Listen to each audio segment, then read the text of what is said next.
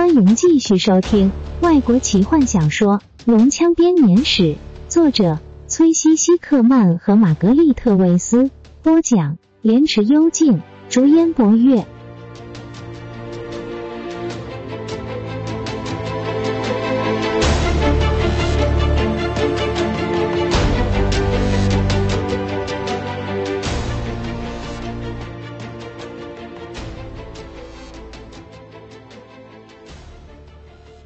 快走！坦尼斯又说了一次。就在此时，他听见弗林特的声音：“快走，史东，外面这边需要你。”骑士不知如何是好的，呆站了一阵子，但他不能违背荣誉，反抗他认定的上级所下的命令。他怀疑的看了雷斯林一眼，转身进入通道。对龙有效的法术，我知道的很少。雷斯林马上说。你可以帮我们拖延时间吗？坦尼斯问。雷斯林以一种早知死之将至但无畏的笑容回答：“我可以。”他低声道：“快退回走廊那边，等到听见我开始念咒语，你就快跑。”坦尼斯开始往后退，手中的剑依旧高举着。但龙已经不怕这把剑的法力了，他只知道孩子们已经走了。他得杀死这些人，为他们报仇。当高举着剑的战士往走廊逃去时，他紧跟在他们后面。突然间，一阵黑暗笼罩了马塔佛罗，浓密的黑暗让他回想起失去眼睛时的恐怖记忆。他听见了咒语吟诵的低倒声，他知道是穿着长袍的人类施展了法术。我要烧死他们！他嚎叫着。清楚的嗅到钢铁的味道，正往走廊退去。他们无路可逃了。正当他用力吸着空气的时候，他听见了其他的声音，那是孩子们的声音。不行，他沮丧的想，这可不行，这样做会伤了我的孩子们。他巨大的头靠在冰冷的地板上。坦尼斯和雷斯林一起跑向走廊，半精灵拉着衰弱不堪的法师一起前进。他们听见身后传来令人为之动容的哀嚎声：“不要伤害我的孩子，求求你们攻击我吧！不要伤害他们。”两人走进游戏室中，卡拉蒙打开大门，摄人的阳光让大家感到一阵目眩。孩子们飞快的跑出大门，冲向外面的广场。坦尼斯见到门外站着的提卡和罗拉娜。两人都抽出武器，警觉的四处张望。地上躺着一个尸化的龙人尸体，弗林特的斧头插在龙人尸体的背上。快往外走！快！坦尼斯大喊。弗林特拔出战斧，和坦尼斯两个人最后离开了游戏室。正当他们跨出门口的时候，突然听见一声恐怖的吼声，一只龙的吼声。但跟可怜的马塔弗罗完全不同。此时正是派劳斯发现奸细的时候，附近的建筑开始为之震动起来。龙从巢穴中飞了出来。烈焰！坦尼斯愤怒的咒骂道：“他根本没有离开。”矮人摇摇头：“我用我的胡子打赌。”他沉着脸说：“泰索和夫一定跟这档子事有关。”断裂的铁链开始向着斯拉莫瑞的地板坠去，三个小小的身影跟着一起坠下。泰索和夫徒劳的抓着铁链，在半空中翻滚，一边想：原来这就是等死的滋味。这种感觉很特殊，可惜的是不能让他再多体会一下。他听见塞斯顿在他头上害怕的尖叫着，也可以听见脚下费兹本正喃喃自语。似乎正在试着施展最后的法术。突然，费兹本提高声音：“普萨夫！”而咒语却被一声尖叫所打断。老法师撞上了地面，发出令人毛骨悚然的骨碎声。虽然泰索和夫知道自己就是下一个，但还是为老法师感到难过。地面越来越近，几秒后，他也会变成一具死尸。雪开始下了起来，至少坎德人是这么想的。之后，他发现自己被无数的羽毛所包围，仿佛有几百万只鸡同时炸了开来。他掉进一团柔软的羽毛中，塞斯顿跟着也掉了进来。可怜的费兹本，泰斯的眼中泛着泪光，一边努力的走出羽毛堆。他最后一道法术，想必是雷斯林以前也曾施展过的雨落术，可惜他只来得及变出羽毛，在他头上，巨大的齿轮越转越快，断裂的铁链也随之飞快的移动，仿佛正为挣脱了桎梏而感到庆幸。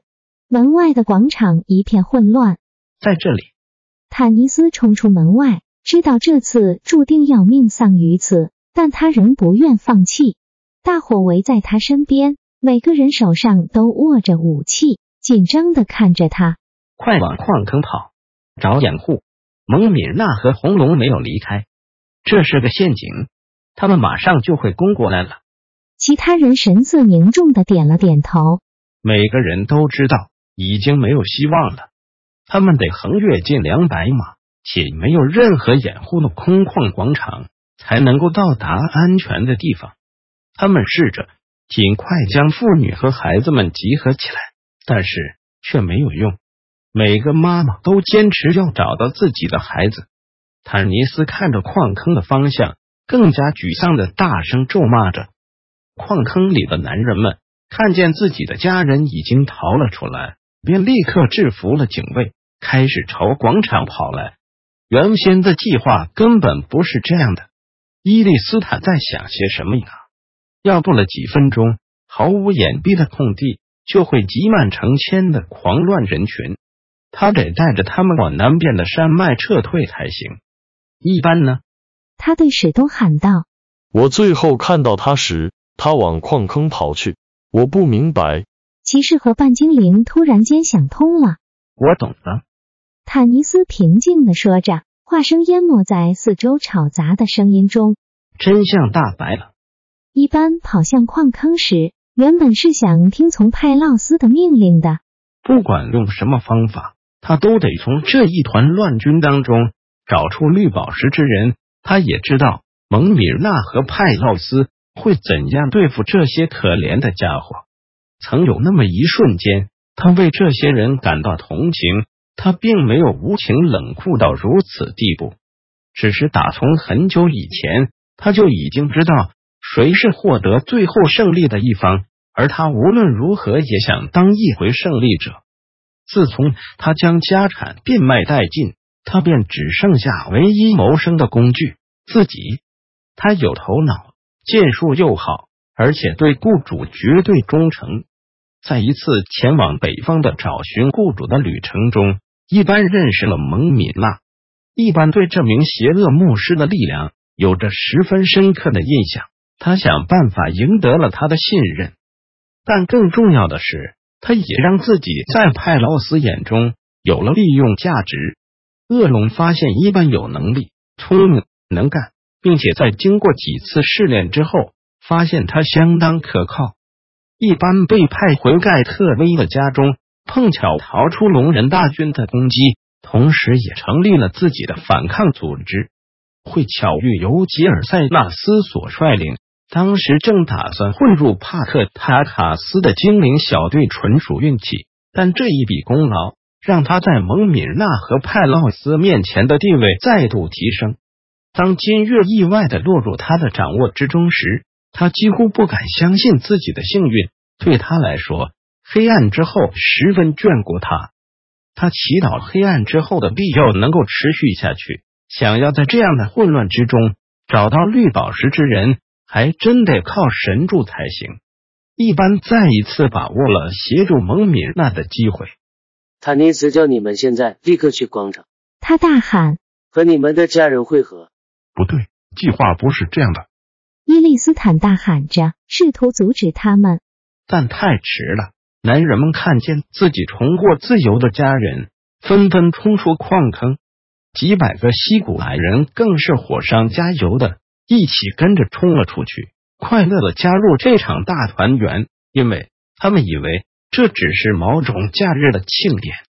一般急切的搜寻着人群，希望能找到绿宝石之人。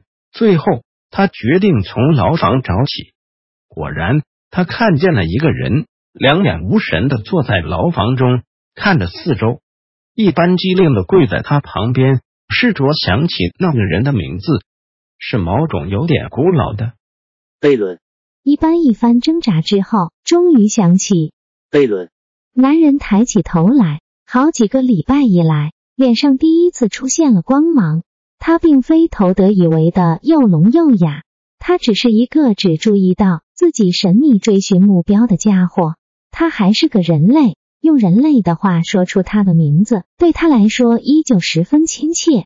贝伦，一般又再次叫唤他的名字，紧张的试着嘴唇。他终于找到了他，但却不知道下一步该怎么做。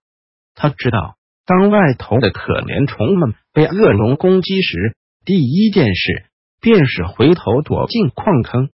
他得在坦尼斯找到他之前，带着贝伦逃出去。但要去哪里呢？他可以依照那只红龙的命令带他见帕克塔卡斯，但一般不喜欢这个提议。蒙敏娜一定会碰到他们。一旦他起了疑心，有很多问题一般无法回答。没错，只有一个地方可以让一般安全的带着他逃走，那就是帕克塔卡斯的城墙外。他们可以躲在荒野中，直到这场混乱平息。再趁着夜晚偷偷溜进要塞中，一般下定决心，扶着贝伦站起来。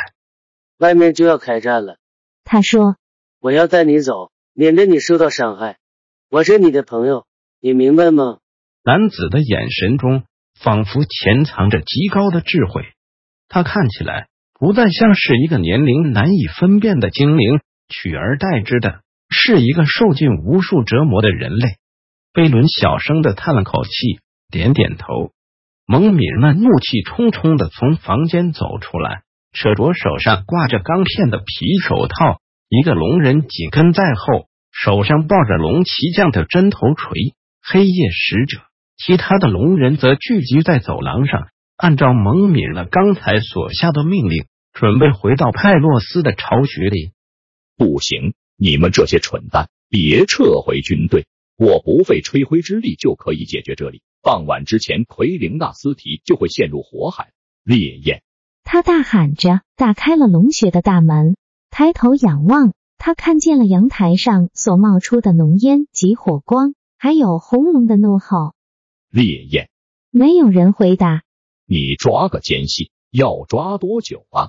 他焦躁的大喊，转过身来，几乎撞上一个龙人军官。你要放上这个龙王王吗，大王？